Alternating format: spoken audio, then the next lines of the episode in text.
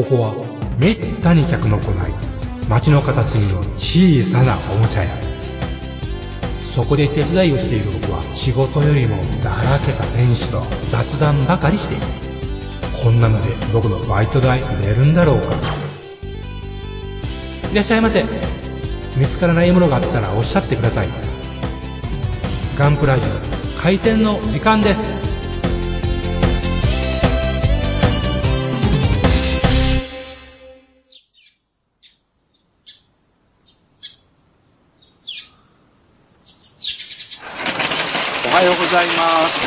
ございます。おはようございます。えー、皆様2024年どのような感じで今お正月過ごされてますか、えーそろそろ帰省とかね、休みも明けた頃ですかね？もうね。ですかね。うんまあ、まだまだおとそ気分が抜けませんよ。まだ抜けないですか？うん、抜かない。ぬ抜いてたまるもんか。おー。おとそ気分って言うけど、おとそ飲んでる？飲みますよ。あ、そうか。俺飲まない1日は。あ1日は飲あ。いやーじゃあ何？じ、それぞれさ、うん。あの、なくてはならないさ、おせちって何？す。おせおせちの具、具って言わないか。おせち？もう長いことを食べてないな。すまん。そういうことだ、ついしようこの話題はじゃあ、あの、次行きましょう、次。それ気まずならん。いや、なんか、辛くない？いや、お正月、ね、もっちさんはだから、ご実家に行くとかじゃなくてずっと仕事なんだよね、つまりね。まあ、そうですね。もう、実家言っても、もう、親もいないし、もう天天外孤独？独の身となってしまったので、あ そりゃ、存じありませんで失礼いたしました。ーポッドキャスト界の星野哲郎と呼ばれておられます。うんそんなこと、そんなマニアックな、まあいいや。マニアックって、マニアックなのかいなや星野哲郎はマニアックでしょ。マニアックじゃないか。うんいや、銀河鉄道39はメジャーでしょ。うんまあそうか、あれはメジャーなのか。あんな昭和の。我々にはね。うんあ、出た。うんえ今の誰？終わり、終わり、今終わり、終わり？それぐらいしか出ない。あれ、少年の、なんか、ナレーションによってた旅立ちが強調されるあそこ、すごい覚えてるな鉄あのなんか物悲しさ。思った。今、万感の思いを込めて、あそうそう。記者は行くっていうね。うん、そうそう。この万感の思いっていうのは、あそこで初めて知ったな あ確かに、うん。未だに意味がわからない。史上使わん言葉やしな。やっぱね、松本零士文体とか、松本零士仕草っていうのは結構あったし、結構それがまともな普通のコモンセンスだと思ってうん。勘違いしたってこともあるよね。卑近な例だとあれね、松本零士のケーキ版がいっぱい並んでいるはいはいはい。ブリーチとか、一体誰がこんなに見るっていうのってですね。そうそうそうそう。で、これだけ必要なんだっていうね。見ないケーキ版はいらんつうっていうね。うんでもなんかあれが SF なんだって最初思ったのは大きな間違いでしたね。そうですね。まあう、ん。我々世代は視覚から入る SF はかなりうん。経験してるものですね。うん。あとはやっぱ僕はあれですね。女性の好みが松本零士のああ。美人画に影響されてる節がありますね。まあね、永遠のお姉さんメーテルですからね。ああ、そうそうそう。都合のいいやつですよね、メーテルも。ねえ本当にもう。そうだよね。だからやっぱしばらくは、メーテルみたいな人にさらわれたいと思ってたと思うな。他力本願。で、年がいったら、えあの、ラピュタのえ、え女の子みたいに、え、ドーラ空からお、うん、空から美少女が落ちてこないかなって思うようになったうんね。他力、他力本願や。ドーラはおばあちゃんで。40秒で支度しな。それどうだね、本当に。なんかこれさ、正月にふさわしい話題になってないね。ええ、めっちゃふさわ、めっちゃふさわしいですよ。おとそ気分で。今ね、あの、23年に撮ってるわけなんですけど、初夢どんなんみたいですか？おー。初夢。初夢ね。印象に残ってる初夢とかある？まあ、はいあんまり夢とか覚えてないんだけどね。ないっすね。うんよく見る悪夢のパターンだと、僕は 大学の、えあのーなんだ？あのーなんだ、あのー成績が、うんあーとか、授業の申告が足らなくて、はいあの、単位が足らなくて困るっていう、えうん。あのー夢をよく見ますね。うん。今だそれがああ、でもね、仕事辞めてから見ないから、やっぱ精神的なもんだと思うね。まあね。さすが学校の先生。いやー、焦ってたんだと思うよ、いろいろ。うん。そんな夢見たことない。あそれは人によるでしょえ、う。えー、困るさんとかだったらうん高い困る夢とか見ないんですか？いや、僕の夢の特徴はですね、はい。僕今ずっと、まあ、愛知県の方に住んでるわけなんですけども、うんうん。未だに夢の中に出てくるのは、うん必ず地元の神戸なんですよ。あああ。はい。だから、なんかね、こっちに来てからの夢っていうか、まあ、こっちの夢、愛知県に住んでる夢は見たことないというか、あ。う。うんもしかしたら見てるかもしれないんですけども、目が覚めると同時に忘れるうん無意無意識がね、愛知県を拒否してるっていう、なんでしょうね。わかんないですけども。必ず、その、じ、地元というか、うん神戸に住んでた頃の家とか。まあ、全くその通りではなくても、うんなんか、景色が神うん。ああ、ここは神戸やねってなる戸ですよね。うん、神戸はいい街だよね。えうん。彼マイルドヤンキーも多いけどさ。もう、愛知に来てから10年以上は経ってるんですけどもね。ああ、そうか。うん。何なんでしょうね。で、嫁さんは悪夢とかないんですか？あのね、困る意味はね、あの、よう、一時見ましたね。ああの、困る。困る。あのね、例えば学生自分ですけど、北海道にツーリング行くと決めたんですね。で、2週間ほど行ってきたんですけど、うん。その、行く前に、うん夢の中で、やたらバイク乗って故障するとか、車乗って故障するとかね、そういう夢、やたら見ましたね。えええー、やたら見ま。したね。うんだからそういう不安が簡単に出てくるみたいなとこありますね。うーん。面白いね。そ不安の表出がそれなんだね。単純に。うん。へえ。すごいなぁ。気の小さいへえ。気の小さい人間なんですよ。よまえさんのその時代っていうのはまだ携帯がない時代でしょ？余裕でなかったですね。大学生の時はね。えってことはやっぱ悪夢だよね。北海道で故障するとか言ったら。オイル漏れしてほんまにね、血の気引いたことがありますよ。ああ。死んじゃうよね。下手したらね。そう。もう当ててバイク屋、町、そこの北海道の町のバイク屋に聞くんで、オイルが漏れてるんですって、はい、泣きみたいな感じで言ったもんでしたよ。あまあ、すぐ直してくれてよかったですけどねあ。。ああ、治ったんだ。ええああ残念。うんあそうやな残念って。そうやなくて今ここにいませんからね。今頃熊に食べれてるはずですわ。そうそう。熊怖いよね、熊。熊嵐ですね。熊嵐ですよ。熊嵐。そう、リスナーの皆さん、熊嵐読んでくださいよ、熊嵐。嫌なもんす怖。いよ。嫌なもんすね。ああまあ嫌なもんですけど。だから僕なんなら、クライマックスとか朗読したいですもん。ああ、いいですね、うんそういうのね。ねえ。あ、怖いよ、本当朗読って権利的にどうなんだろうね。うーん。ダメなんだろうね。そうでしょうね。うん50年も経ってるでしょ。ああ、吉村さん、そうかね。うん。あの、黒、黒山ダムのやつは読んだことありますわ。黒サンダムってのは読んでないな、俺は。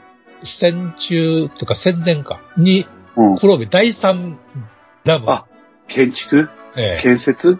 またそれがえげ、あの、環境というか気候、気候条件がえげつないところで、みたいな。うんうんうん。たった宿舎が風で全部ぶっ飛ばされるみたいなところうで、ね。ん、なるほどね。カニ光線とかも読みたいな。ああ、ビーってね。うん。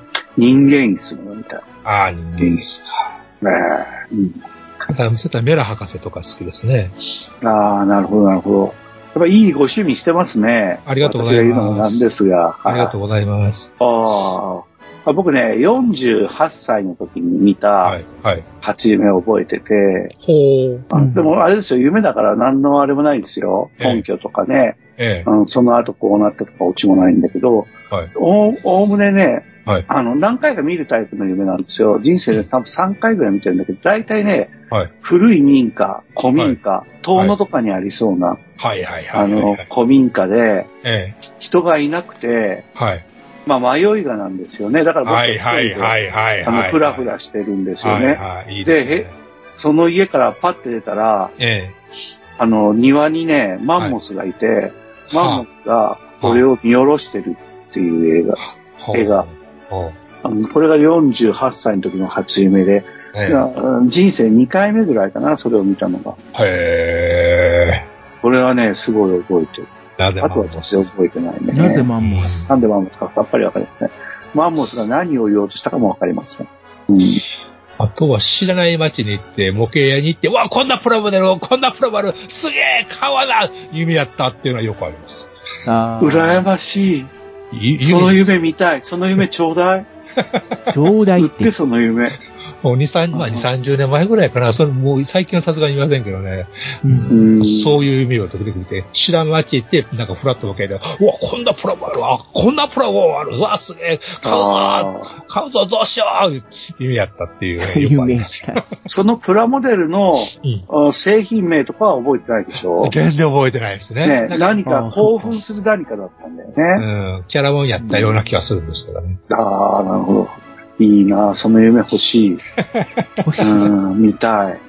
なんかそういう知らない街に行くっていう、まあ実際のところ今まで行った、今まで行ってきた街の、あのう、ん。印象が残っていて、それがぼんやり夢の中に出てくるんやろうなと思うんですけどね。うんなんか、初めて行った街で印象的な地形とか場所で、うんパッとなんか、出てくるっていうのはありますね。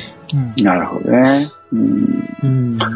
まあ、あのーその、初めて行った街とかさ、え夢とかあれなんだけど、まあ、この僕、あれなんですよね。まあ、海外旅行とか僕怖くてめんどくさくて行けないんですけど、奥さんは行きたがってるんですけどえ。ね。はいはい。うん、奥さん多分来年アフリカに行くと思うんですけど。アフリアカフリカ。うんあ、大したことないですよ。あの、息子がアフリカで働いてるから、ああ、なるほど。それを冷やかしに行くっていうわけなんですけどね。それはそれですごいけど。うん。でも僕は息子は可愛いけどめんどくさいから行きたくないんですけど。それはそれ。でもさ、行ってみたいのはやっぱりさ、あれなんですよ。あのー要するに音嫁、音嫁語りというね、はい、あえーコミックスがありますけど、はい。それの世界には行ってみたいなと思ってるんだよね。えーなかなか強引に変更してきましたね。いいですね。いやー、強引とか、いや、失礼な。なんだ、君はラジオなんだと思ったの？雑談ですよ。強引あの、中央アジア、コーカサス、はい。ね、えーカザフスタンとかさ、はいはい。えータジキスタンとかさ、トルクメニスタンスタンとかさ、ウズベキスタンとかさ、アルメニアとかさ、えージョージアとかね、だから行ってみたいなと思ってるんだけど、まあその夢を、まあなんで行ってみたいかって言ったらやっぱ歴史の転換点になった土地だからっていうのもあるんですけどね。まあいろんな文化、日本であんまり紹介されてない文化がいっぱいあるっていうのもあるじゃないですか。でもそれを最高の形でしあの紹介してくれるのはやっぱ乙女が書いた理はその中の一つだと思うんですよね。森薫先生のはい。漫画ですね。現在すべて14巻まで出てい14て、巻はい。えー、角川ですねうん。発行は。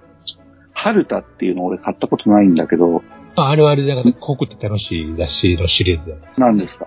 ええアフタヌーン的な何か？まあ、そういう系統ですよね。系統としてあやっぱ漫画じのゃあ、傾向としては。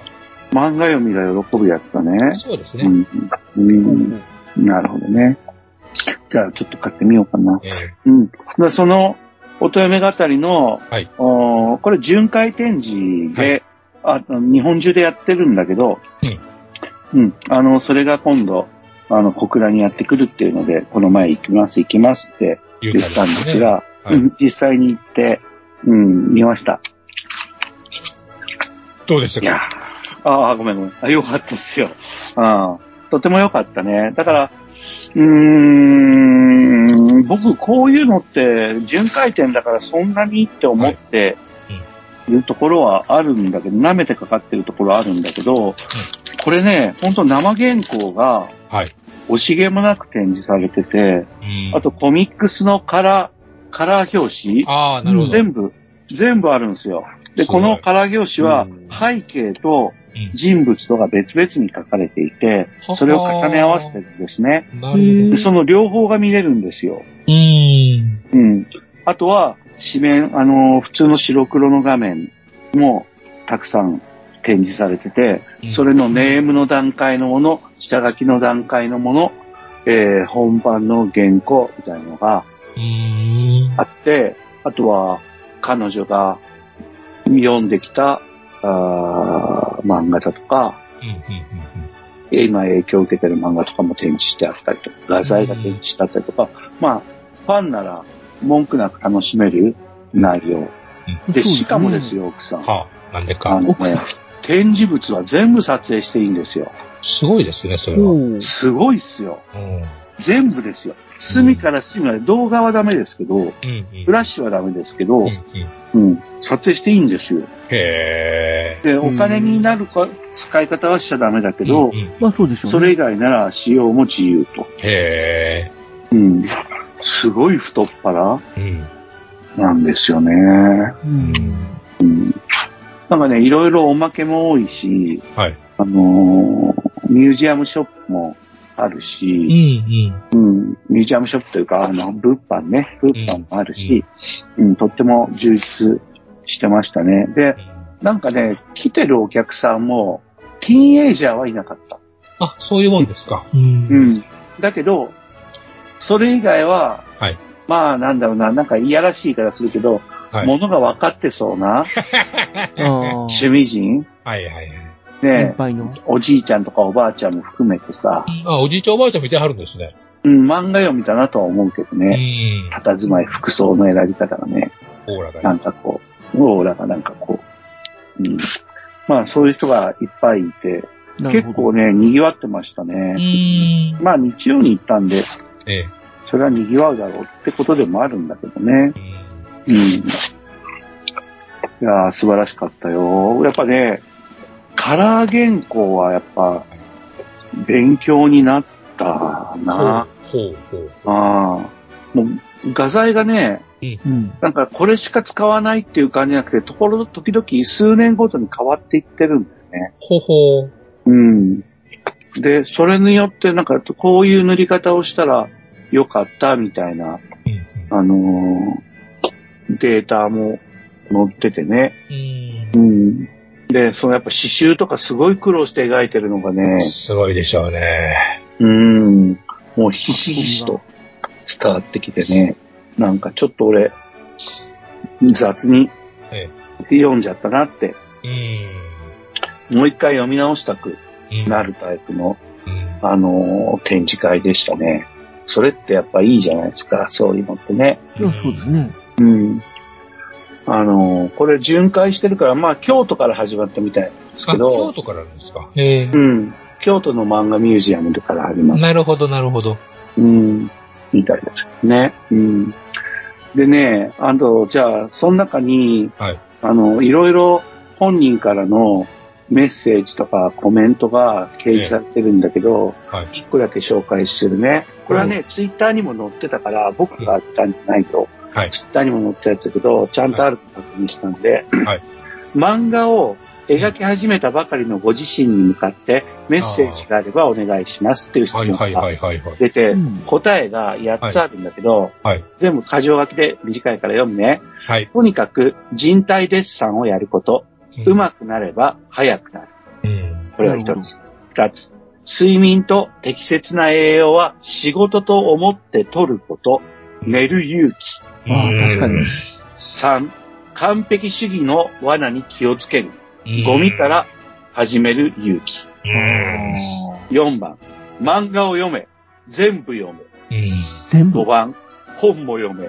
もっと読め。えー6番。前回よりも少しでも良い原稿を上げ続けること。極論すれば、それが全て。あああ、向上主7つ義。目。世の中には、ちょっとどうかと思う趣味にも賛同してくれる人がいる。割といる。確かにま。さにガンプラジオはその精神でやってますね。スーパー X。で、最後、8番。頭がおかしいのは私だけではない。だから安心して描くといいでしょう。これが漫画を描き始めたばかりの自分に向かってのメッセージですよね。素晴らしいですなるね。ほどねう。ん。まあ、やっぱこういうことがなければうん。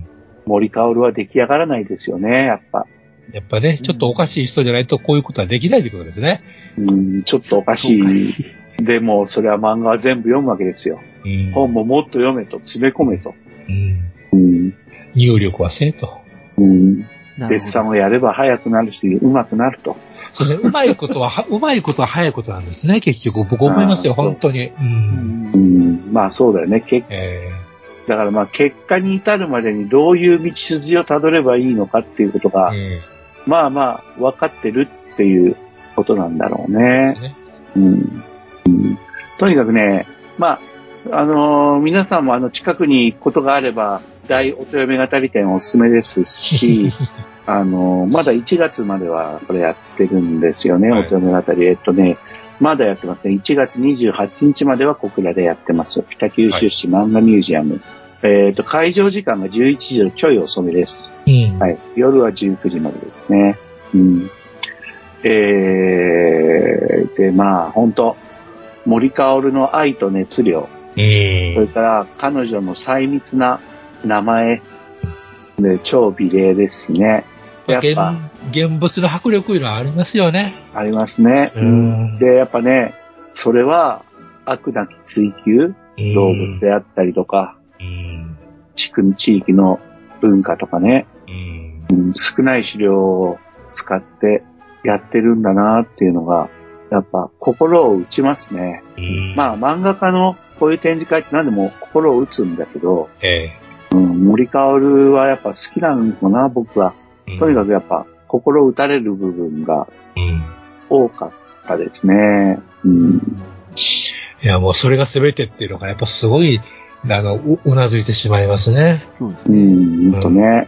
さっきの言葉本当いいよね。うん。全てに当てはまりますね。うん、そうそう。仕事という分に対して。うんまあ、この作者さんはだから、ワープロでそれを打ったんじゃなくて、まず手書きして、うん。で、それを、あの、ワープロに打ち直すと。だからまず手書きをしますと必ずね。文章を書くときはね。うん。手書きでやるとか書いてあった。あとご飯はね、ええい。つも同じメニューを食べるって。ほうほうほえうーん。選ぶ、多分ね、選ぶのがめんどくさいっていう天才型の人だと思う。な。うん。うん。で、やっぱ10時間ぐらい平気で書いてるみたい。うん。まあ、それとあんなん書けんわな。そうそううん僕はハッシュタグガンプラジオで、えーっと、4枚の写真を、えー、お、おとよめ語りで上げてますけど、はいうんおとよめ語り店で、そこにあの、ブランコになる、乗るタラスの絵があるんですよね。はい、はい。うん、で僕、タラスのストーリーがすごい好きなんだけど、うん。あの、うん作者も相当に入れ込んでうん。書いてるっていうのが分かってよかったですね。う。うんん。まあ西洋文化とね、その地の文化が出会って、はい。きしみながらもいい方向に進んでいってほしいって思わせる。そうですね。まあ本当う。ん。なんか、その地の文化で物語るだけじゃなくて、異文化が入ってきてるのがあの作品すげえところなんだけどね。やっぱ19世紀ならではの時代ですよね、あれは。うん、そうそう。イギリスとロシアの間に挟まれてね、うん、苦労する人々っていうのがバックにありながらも、それとは関係のない伝統的な人間関係の物語もあると思えば、うん。イギリスからの文化を持ち込んだ構図家がいて、それとの恋愛っていう、うんすげえ読んでみたい話題もあるっていうな。ね。というわけで、あの、森薫先生のおとよめ語り、はいえー、僕もよまよさんもね、大好きなんで、そうなんです。でもあれだよ、ハッシュタグにはビンランドサガも頼むっていうのも上がってますからね。そうでしたね。そう、困ったんですね。うん、ビンランドサガは困る、長いね。長い。これはう、ん。かなり来るよね。なんたらへんなんたらへんでしたらキリがないですからね、あれも。そうそうそうそうそうそうそう。まあ僕はやっぱりトルケルが好きなんだけどね。ああ、まあね、あれは強烈ですよね、やっぱりね。うん、フヌートも好き。ううんん、うん、うん、うん、うん。いやーというわけでですね、あのーご紹介でした。はい。じゃあちょっと、このタイミングでさ、はい。うん一旦お茶買ってきていいかな？あ、お願いいたします。あはいはいありがとうございます。じゃあ行ってきますね。僕今日はね、はい僕はね、はい。ロードスターで冬場こう走り回ったら、はい。寒いから、うん。あの、お茶入れるんですよ。まあコーヒーが多いんですけどね。ああ、それがいいですね。だから、うんロードスターに戻って、あの、お茶セットを出して、コーヒーを入れてあげましょおう立てていただけますか。ありがとうございます。う。はい。それでは行ってきまーす。お願いします。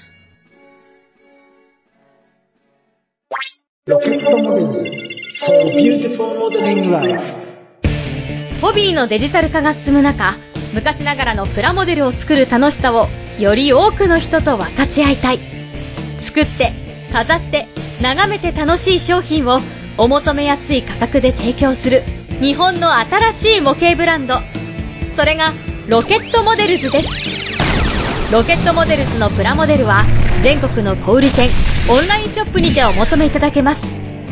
詳しくはロケットモデルズで検索。ウォルターソンズ。それは根っからの模型好きが立ち上げたホビーメーカー。熱い情熱を注いだ製品をみんなにお届けフラッグシップモデル、メタルプラウドシリーズは、コレクターズグレードの新基準を目指すべく、合成と柔軟性を考慮した素材耐久性を追求手作業による塗装工程と高精度担保印刷による判読可能な極微マーキング類。さらにはリアルな背景付きディスプレイベースが付属しウィンドウパッケージのまま飾ったり稼働させて楽しんだりできる。次世代の完成品シリーズなんだぜ。基準グレードのスタンダード。金属製可動履帯を標準装備するザ・タンジブル。組み立て模型版ザ・キットの3グレードが陸、海、空で展開中。お求めは全国のホビー取扱店ネット通販店で。次世代基準の完成品模型をみんなで楽しもうぜ。プレゼンテッドバイウォルターソンズジャパン。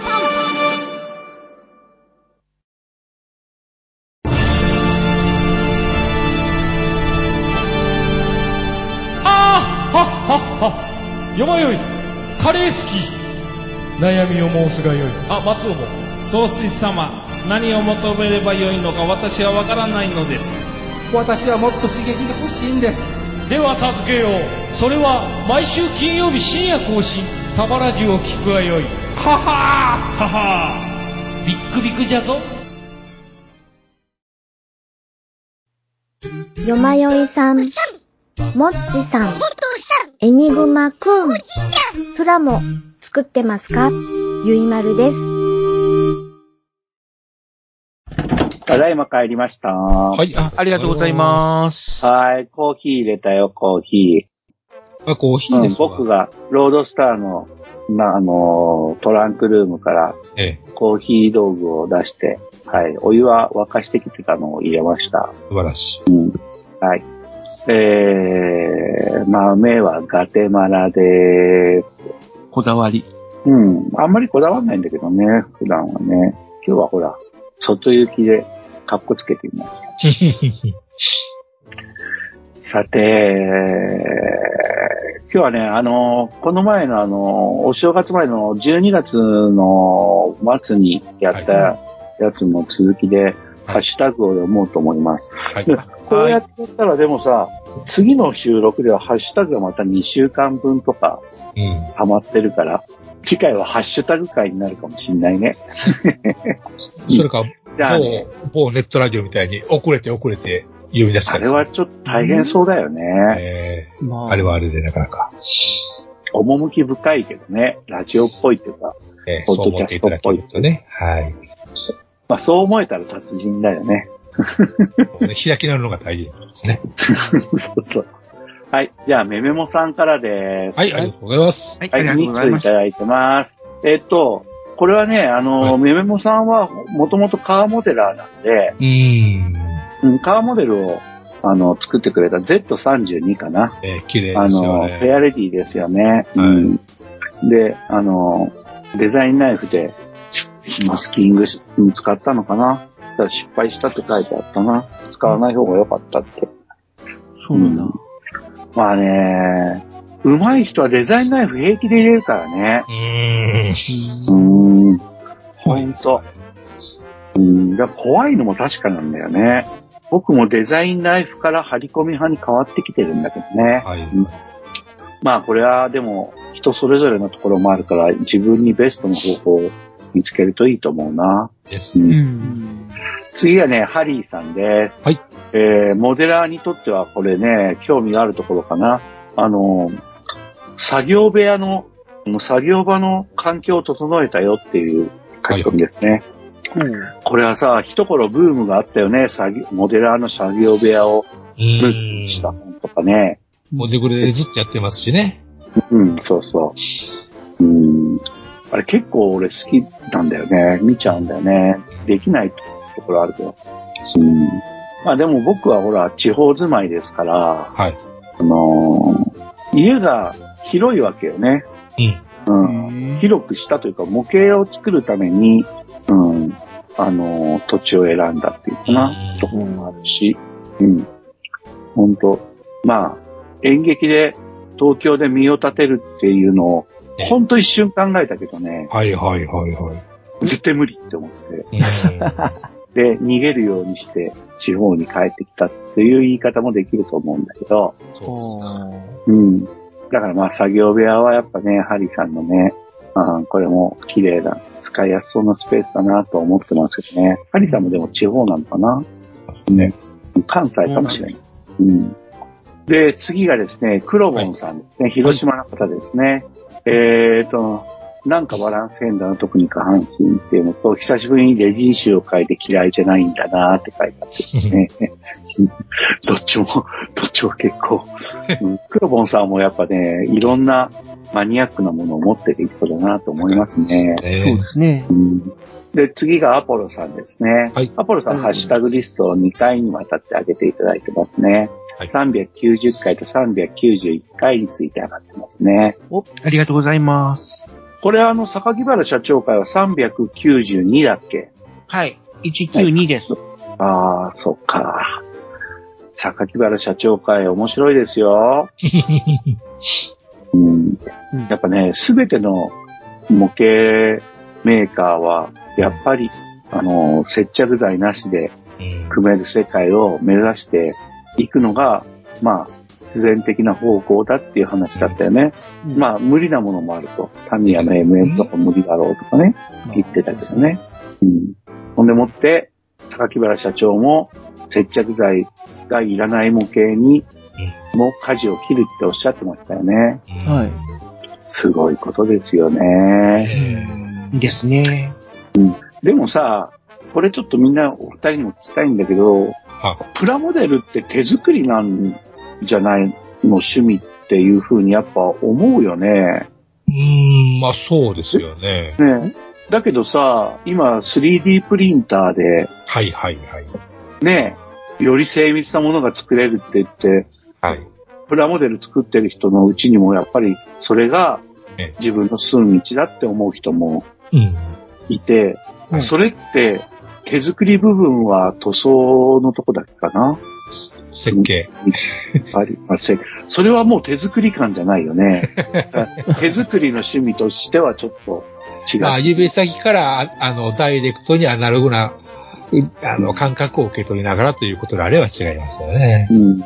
なんかね、やっぱプラモデル作りっていうのが、僕ら、僕とか山江さんとかもっちさんは古いタイプだから、えうん。ねえ、だから昔はほら、全然使えない接着剤、あの、うん前回もいいよったけど、ひし形の接着剤でプラモデル作ってたとかね、はいえ。はい。うん、やってたけど、今はそれが子供たち嫌じゃん？うん。ねいやいや。でもそれを使うのを厭わないように育てるのが、まあ10年前の僕ら岩流会はうん、それを厭わないように作ってほしいな、楽しいからって思ってた節があるんですけど、今はもう、時代が違うなっていうのは、もうよくわかりましたね。なるほどね。僕らが異常な時代を生きてたから今異常な模型仕草をしてるだけで、なかなかそうはいかないんだろうなって思いますね、最近はね。そうですね。一言で言えんですね。そうそう。僕らのようになるのは不可能だと思うんだよね、モデラーが。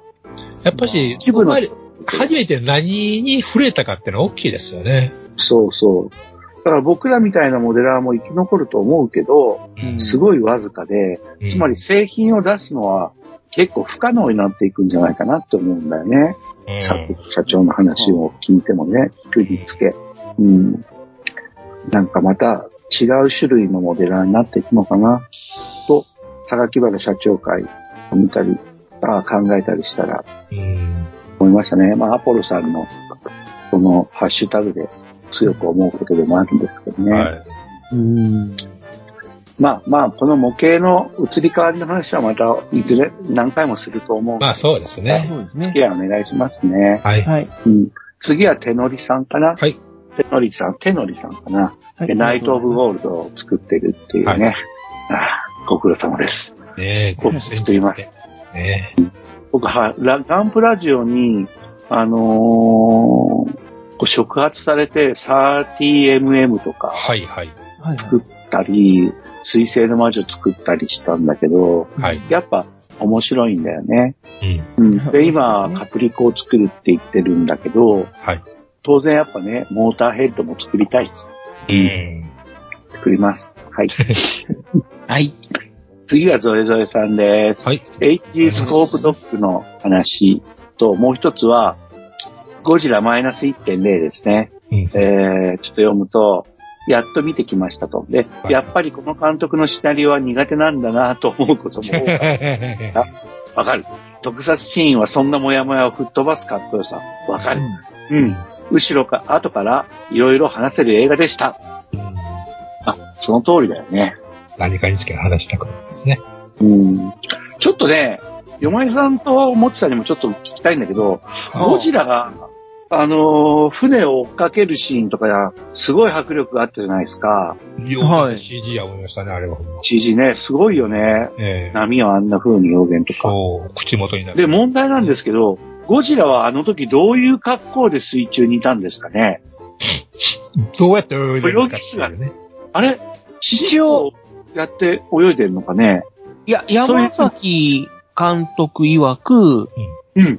その、出た、なんだろオフィシャルセット。う、うん、オフィシャル設定で、犬かき？よ要は足に比重を置いて、まあ、立った状態で浮いてるっていうことらしいですよ。あえ、せ、あの、り背びれが思いっきり見えてましたか？まあうん、上半身出てるような感じでしたかね。あの、船追いかけてるときは、追いかけてるときは、まあ、寝てるよう、寝てるというか、そうね。平泳ぎ的な、横あとは犬かき的な。仰向けに寝てるみたいな感じですかね。仰向けって言ったら背泳ぎだよ。うつ伏せだよ、うつ伏せ。うん。まあ、これね、僕は、僕は、ちょっと、どうやって泳いでたのかはちょっと不安な、になってます。最初に見た時から。うん。うん。浮まあき袋があるんですよ、きっとね。うん、それはそうだと思う。浮力を出せるやつがね。えうん。で、やっぱね、ワニみたいに尻尾を左右にうねらせて泳ぐのかなって思うけど、水上シーンで多分尻尾が上に上がった、水上に上がったシーンってなかったと思うんだからえね。だからそう好意的に解釈することにしました。まあ、あんだけ尻尾長かったら泳ぐのに使わん手はないはずですからね。まあそうだよね。ええそうだよね。うん。はい。うん、また語り合いましょう。はい次がヒロさんです。はい。はいヒロさん、ひまわり会の方です。はいはいで、これな、なんか T、T&A&F 祭り、これちょっと未知なんですが、はい。エリア88のブラシア空軍に参加させていただく予定って言って、F5A とかのフリーダムファイターとかをこう作ってらっしゃいますね。F5E とかね。うん。いい趣味ですな。フィギュアがそうや。そうですよね。あ、ちなみにね、ちなみにね、はい。森薫先生ね、は影響を受けたはい。漫画のところにエリア88が置いてあって、新谷香織に影響を受けたって明言してましたよ。ほー。なんか、ちょっと意外な感じ意が。外ですね、確かに。ちょっと、砂漠なら何でもいいのかと思って。うんでもまあ、うん、ちょっと嬉しかったですね。はい。まあ、エリア88永遠のアイテムで、いつか語ることもあると思いますね。うん。次は、お待ちかね、ミスター吉川さんですね。ありがとうございます。えーっとですね、1、2、3、4、5、6、6通いただいてますね。はいセリカちょめちょめや土台とかもありますけど、実はね、彼が、あのー一番今作ってる模型は WR1 っていうウォルターウルフっていうね、金持ちが財閥、あ財閥か、億万長者がはい。趣味で F1 マシーンを作って参戦したっていう、WR1 とあれは。そう、ウォルターウルフですね。うん。まあね、そんなに早くなかったんだよね。うんあと、ウォルターウルフっていうのは、ほら、僕らの世代だったら、はい。ランボルギーニカウンタック LP500 はあ黒のい。はい。ウォルターウルフスペシャルってのを知らない？ああ、知らない。知らない？写真で見たら、はーと思うかもしれんけど、ああがない。黒に、黒になんか金のスワイプが入ったかな。うん。オーバーフェンダーがついててね、うん LP500 だから、うんあのーお尻にはでっかいウィングがついて。はい。あうん。そうそう。私はね、ウォルターウルフっていうとガンマなんですよ。あ、そう、ガンマ、ガンマ、そう、ガンマ。青に赤だっけ鈴木のね。ブルーだったよね、ガンマね。うん、そうそう、あれ僕もタミヤのキット買ってね、かっこよかったわ。ゴージャス感があるんですよ。うん、そうそう。まさにそのウォルターウルフですね。ええうん。うん。まあ、F1 はね、はい。難物みたいですよ、やっぱ。そうなんですよ。うん。カウルの変形があるとか言って。まあ、吉川さん、苦労を買い込みましたね。ね金払って。でも、かっこいいですよ。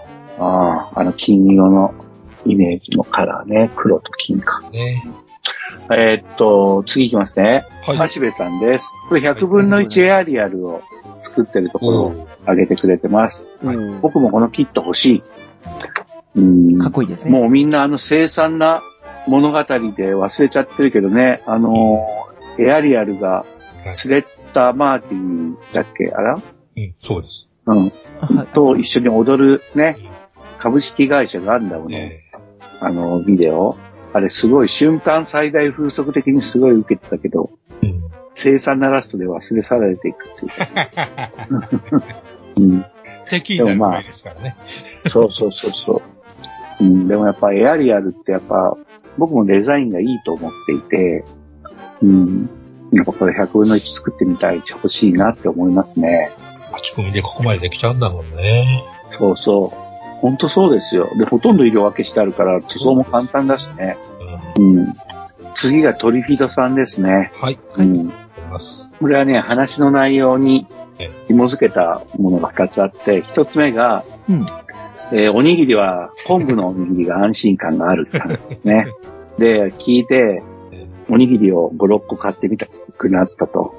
うん。で、側、外側が昆布のおにぎりが富山では病院の売店やコンビニ店もレギュラーメンバーでした。あって、まあ山口県でも、うん、僕の家庭では親が、親とか親戚が集まり時に作るおにぎりの一つが、やっぱり側が昆布でしたね。いや、トロロ昆布のおにぎりって食べたことないな。ああ、そうなんですか。えうん、うん。そうなんですよね。なんか、その辺のところやっぱいろいろあるんでしょうえね。ね。ローカルがあるんでしょうね、それでうん、ね。だから、うちの場合は、側がとろろ昆布で、中にも具を入れてましたね。うん、で、やっぱ、うん、今でも、なんかこう、小さな商店が仕出しとかではいはい。作るレベルだったら、昆布おにぎりは山口県でも見ることができますね。うん。という、このトリフィドさんのおにぎり話結構なんかみんな受けたね。そう、音やめ語りの話がたくさん聞けて心拍数が上がりました。大きい弦が私も見たいです。すごく好きなのに、いつも音読めか、おつ読めか、読みがわからなくなり、背拍子に小さく書いてあるのに、そういえば新刊はと検索したら12月20、遅れず買えます、ありがとうございますとありますが、実はこれは間違いでした。そうですね。出ませんよね。まだまだ全然。ですよね。まあ、影も形もありませんから、まあ、これはあの、トリフィドさんも間違ったって認識されてるんでご安心ください。はいはい。はい。新刊欲しいです。えー、出ます。えー次はナッツーさんで、はい。えーっと、まあ、ビプラを買ったよっていうのと、あとはやっぱ、なんていうの、榊原社長会は業界裏話やら、模型の輸出に関わるあれこれが聞けて面白いんだよなーって書いてください。うん。ナッツさん楽しんでもらえましたか？どうでしたでしょうか。うん。結構、際どいことを言ったよね。うん、な気がする。ね。メーカー名も出しちゃったもんね。T 社とか言わずにさ、ね。確かに、確かに。うん。まあ、まあ、それでこそですよ。ね、それでこそですね。で、タモツーさんも内容に触れてますよ。よまよさんが紹介していたフラナガン文献記を早速入手。はいはい。のっけからハードボイルド、男臭い雰囲気がたまらなくいい。これからも読むけど、期待が膨らむ。僕も買いました。読みました。なんかあれだね、あのー絵がどうのこうのっていう以前にやっぱこそうですよ。うん気持ちっていうか、熱意が、うんそうですね。独特こうやのったら、タッチですよね。うんこうやったら面白いっていうね。でまだ1巻で、ストーリー的にはまあ3、4巻までいきそうじゃないですか。あ、そうですね。ね。そしたら単行本の中でええ、絵が上手になっていくのが、ビシビシ伝わってくるタイプの漫画家になるんじゃないかなと思う。ええで、それはいいことじゃん、やっぱね。うん、そうですね。うん、うん。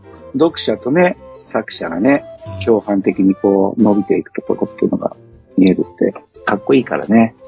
うん。もしかしたら大化けするかもしれないですよ、これ。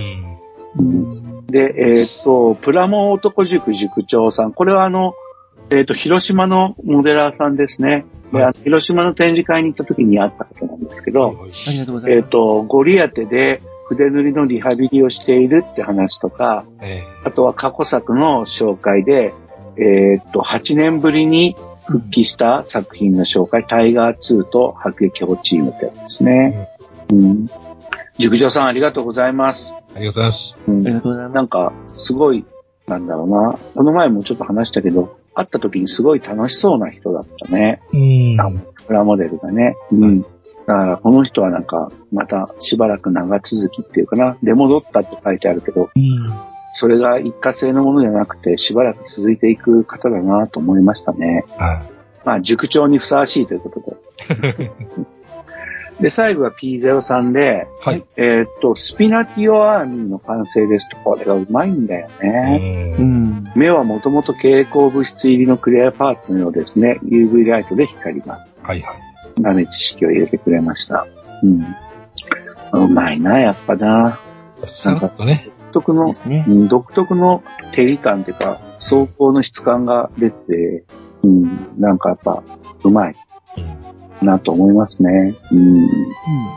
いやいやいやいや、まああの、これがあんまの12月のね、えーえー終わり、まあ中旬から下旬にかかるところでいただいたもので、はい本当の土下旬から、はい土下旬ではないか、下旬から、あの1月の最初の頃はいの、あの、ものはまた次回紹介しますので、そうですね。あの、はい。あの、いいですよ。明けましておめでとうとか、あの、ええ別に、あの、なくても、あの、オタクの話をしていただければ十分です。その通りです。はい。あの、はい。僕らも、あの、なんだ、年賀状出すわけでもないですしね。そうですよね。気候対策もろくにしませんので。うん。うん。あの、気軽に、あの、また、オタク話を教えてください。はい。冬休みに作った作品のぜひお待ちしております。うんお待ちしてます。ありがとうございました。ありがとうございました。じゃあ、コーヒー飲み切ったかな？うん。じゃあ、よまえさん、なんか今日、はいあれ、なんか、サバラジオみたいだけど、はいよまえくんは何か今回、あの、紹介するものがあるらしいね。とか言うんだけど、モノマネ？サバラジオね。まあ、仕入れが一個、久しぶりにありまして。うん。えーっと、まあ、皆さんのお手元にもどうせあるんでしょうけども、あ、そういうもマん。シーネンクリーガーフリーゲーですね。買いましたか。フリーゲー好きなんですよね。ああ、2ですね。フリーで好き。やっぱねやっぱ窓割りが好きなんですよね。ペーカーは特に。うん。わかる。で、窓ありの方がね、え実はやっぱデザインのええ幅が出るっていうかな。えうん。うん変化がもたらしやすいっていうかな。まフリーゲいいですね。あの、うさみもありますしね。はいはいはいはい。ね、レーダーも持ってるタイプだし、宇宙用だしね、今回、このフリーがね、新製品。うん。で、いよいよね、次にペ、あの、オリジナルの、オリジナルって変やけど、ペイカードね、H 型になりますかね。あれも出ますね。ああ、ハインディとして昔売られたやつかな。うんいや一番初めにでできたペイカーですね。もうん。H0 とかね、H1 えか。そうですねいやーあれはもう古いから新しいのが出るのも嬉しいね。ね今までのね、あの、ペイカーやったら、ほぼほぼグスタフのバリエーションキットと言っても過言ではないぐらいでした。ああ、その通りだね。うんうん、それがついにええ先祖返りというか、そうですね。ご先祖キットが出るってことだよね。うん。やっぱあれマシーネンとかさ、はい。僕、よまえさんとか店長がはい。作ったものって、はい。特に記憶がないんだけど、はい。結構買い込んでるんですか？そうですね。あのーなんだ。プラウラーとかシーピックとかニーゼとかは持ってますね。ああ、抑えてるんですね、やっぱね。はい。だから店長も、あの、なんか、横山先生のへのリスペクトは隠さなかったですよね。ええ大好きですねリスペクト感すごかった。えうん、わかる。その気持ちわかる。うん。えやっぱね、中学の時にいた衝撃ですからね、あれやどうしてうも。ん、そうですね。僕もそうでした。僕もたまたまね、え AFS が初めてえ。持ったホビージャパン、素晴らしきダブツキットっていう。そうですね、ダブルキットね。はい。うん。で、表紙が、あれだ、ガンガラだったんですよね。うんそうそうそう。あれね、ほんと、ちょっとなんかやっぱ、まあ僕まだ子供だったからなんだけど、なんか、うんこれ何なの？って思ったう。ん、うん、うん。俺ミクロマンを改造したって書いてあるから、そういうものねと思ってたけど、別に稼働させるためにミクロマン改造したんじゃなかったよね、あれね。まあそうです稼働もね。写真、写真用に稼働はちょっとしてたのかもしれないけど、多少はね。あ、芯にしてるだけなんだって。へあの、ヘルメットのおでこぐらいしかないみたいなね。うん、そうそうそうそう。で、それで、ああ、これは SF なんだって思ったな。まあ、アニアニメをバカにしたわけじゃないんだけどさ。うん。やっぱしね、あのーおっさん SF オタクのか何パーセントは確実にパードスーツバカですよ。パパードスーツバカじゃないですか。認めます。でしょ？はい。うん。あの、大友克弘の、えーっと、あれだ、あれあれ？どう忘れしたら。大友の大友の自由を我らにじゃなかったっけ？ああ、俺それ知らないわ。ご存知ない？わかんない。あのね、短編？そう短編集で入ってたやつなんですけど、当時でね、あの、頑張ってね、あの、ディス、ディスプレイに原稿を写して、それを写真撮ってデジタルの画面にしてるっていうのをやり始めたような。へえ、すごいね。ええああまあ、それがパードスーツと、あの、無人戦士が戦う話なんですね。ざざっくり言えば。あで、さらに言うと、あの、何年か前に、ショートピースっていうね、あの、はいアニメの短編集ありましたよね。あ。はあの中の一編が、あの、加藤木はじめが監督ということで、そのお話をアニメに、アニメ化してる話が一つ入ってます。い。それ見たはずだけど覚えてないから、でもその文脈で見てたらもっと真剣に見たと思うな。うん。カトキも好きだけどね。えうん。えあのアニメ化はよく、あの、できてて非常に気持ちが良かったですよね。うーん。でもそのパワードスーツと無人戦車が戦うっていうモチーフ自体は SF3D のね、ええあのね本当にあのね。そうそう、SAFS とね、サーフスと戦うっていうので、はいまさにその設定が、設定というかシチュエーションがありましたね。出てましたね。うん。ええシブラヤでいやフリー作ったという評判の良くない、と、あの、映画を、そうでしたね。うん。うん。まあ、あれはちょっとね、まあでも、でもね、もう本当数年前になる、4年、5年前かな。はい。確かに SF3D のはい。権利、映画化権をハリウッドが購入したんですよ。うん。それは確かだったんですけど、ええ音沙汰がない。トム・クルーズが雪風の権利を買ったっていうのもなんかで見てる気がしますね。ああ、あったですよ。ねえ、ありましたね。うん。そうね。だからやっぱね、権利は買うんだよね。とりあえず買っちゃえ。で、ねうん、そうそう。それで、映画スターとかが買ったりもするんだよね。うん、そうですね。うん。で、できなかったら、期限が来たら返すみたいな。そうですね。うん、ただまあ、横山先生返してもらったとは聞いてない。まあ言わないだけかもしれないけど。うん。うん。だからまだ僕らは夢とともにどんなのになるんだろうと語ってるけどね。まあね、エヴァの実写版とかいう話もあったもんね。いっぱいありましたね、その手の企画だけの話っていうのは。そうそう。でもね、あれ、やっぱね、俺はガンダムで行くって言ってさ、はいはいはいはいはい。レディープレイヤー。ガンダムが、うん、そうスピ。ルバーグ。あれガンダム動いた時にさ、ええ。僕、ほんと細かいこと以外文句なかったんですよ。はいはい。う。うんん、だから、ああ、あのクオリティかーって思ったら、うん。うん、なんかやっぱ期待しちゃうなって思ったね。確かまあでも、究極の期待は、ファイブスターストーリーズを、はいはいあ。のーちゃんと CG でうん。動かせる時代が来ないかなってうん。思ってるのは確かなんだけどね。まあね、動くパーツは全て動かすっていうやつね。うん、そうそうそうそうそうそう。遠いとは思いますが。うん。うん。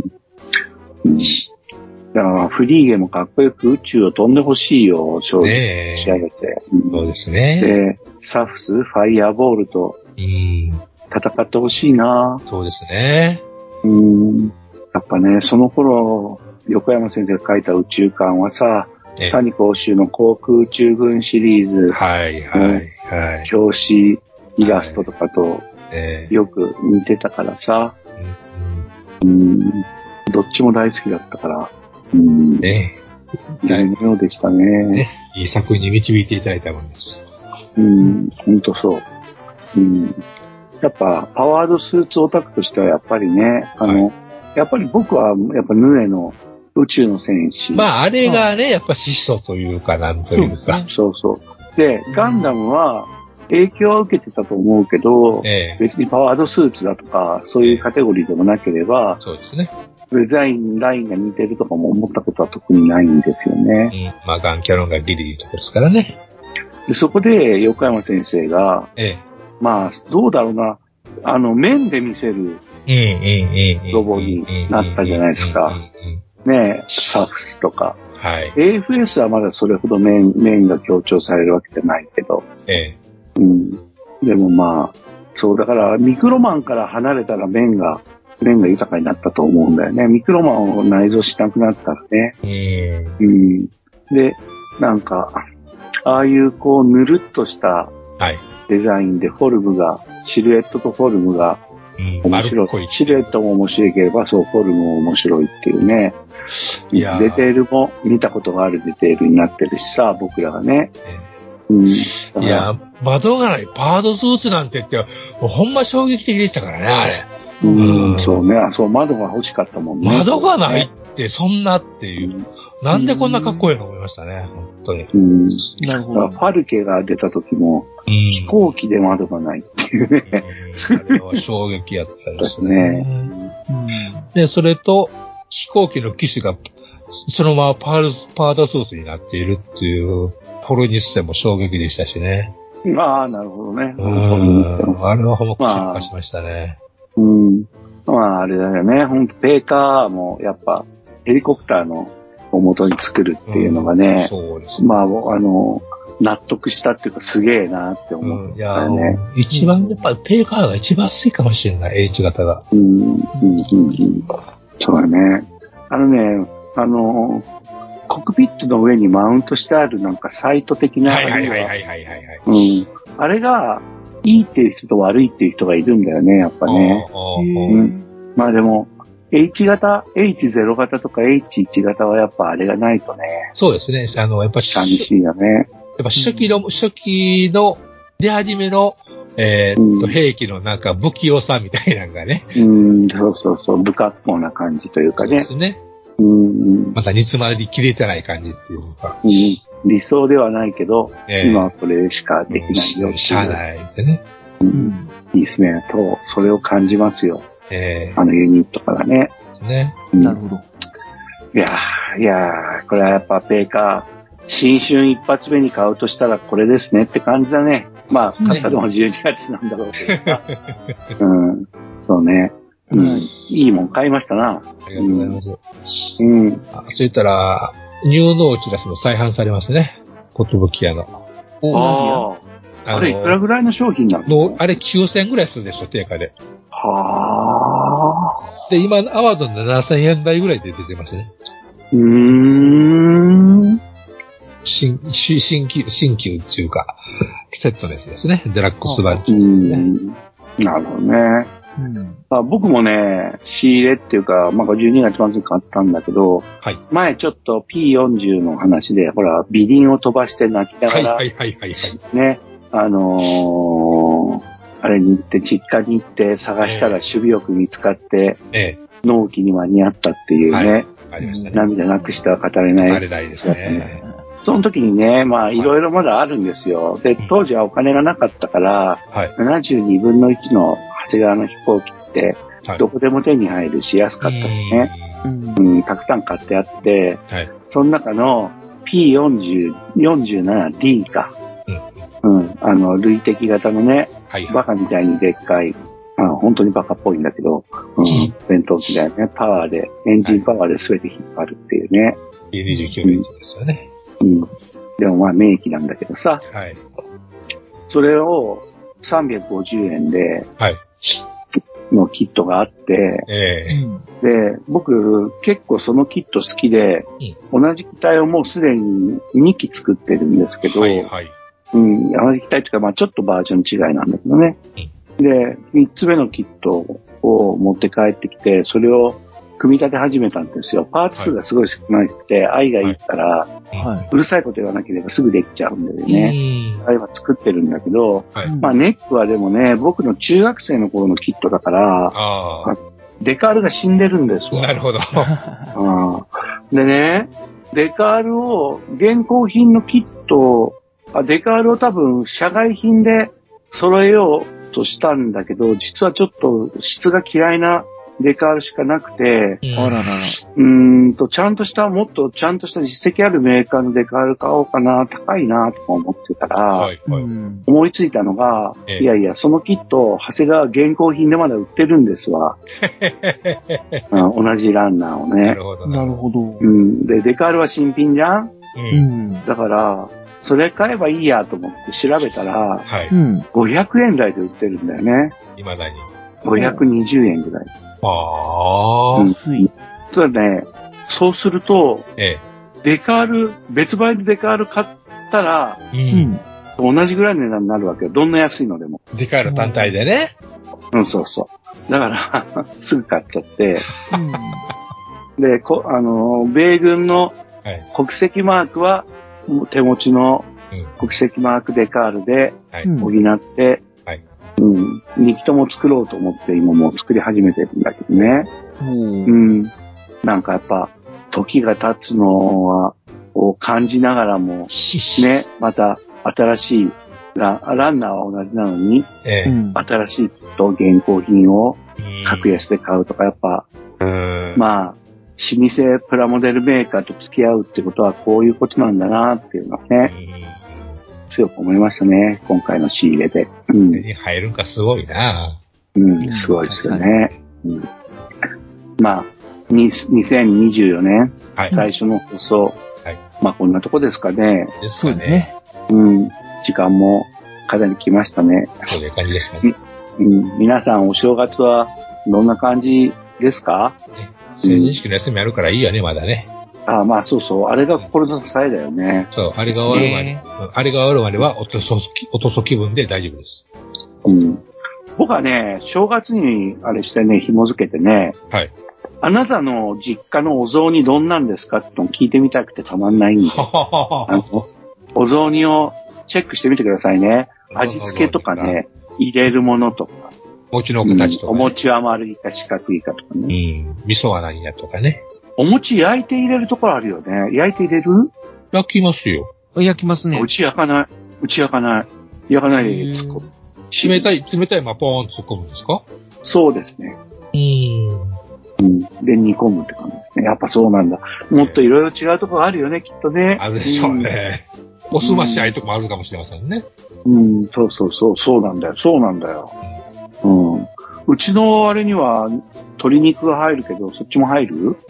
鶏肉ね、入るかな？どうやった覚えておきます。うん。あとはね、現日本的には、うちの地区では、正月には、父親がお雑煮を作って、ほそれを食べるっていう、う。へこれは本当にうちの村だけかもしれないけどー。ね。村、はい。うん。うん、そんなんもありますよ。うん。父親が振る舞うんですか？そうそう、父親が作って振る舞う。へそれがお食い初めになるんだよね。あお食い初め、その年のね。ー。おー。とかね。あるもんですね、何かとね。うん。皆さん、良いお正月をはい。お送りくお過ごし。ください。はい。元旦を。はい。じゃあ、もちさん大丈夫ですか？はい。はい。ちょっと、2024年最初の放送、これにてはい終了ってことで、はい。ガンプラジオでは皆様のメールや、えーハッシュタグをお待ちしておりますので、はいぜひ、あの、そちらの方にも、あの、出していただけると助かります。よろしくお願いします。はいよろしくお願いします。プラモデルにかけじゃあ今年も頑張りましょう。はい。うん。でも、プラも作るよ。えーそれはそれでね。うん。ありがとうございました。はい。ありがとうございました。ありがとうございました。経験ガラガラです。ガンプラジオでは、お客様からの温かいお便りをお待ちしております。配信ブログにあるメールフォームから、どしどしお寄せください。ガンプラジオ、ツイッターアカウントのリプライ、リツイートもよろしくお願いします。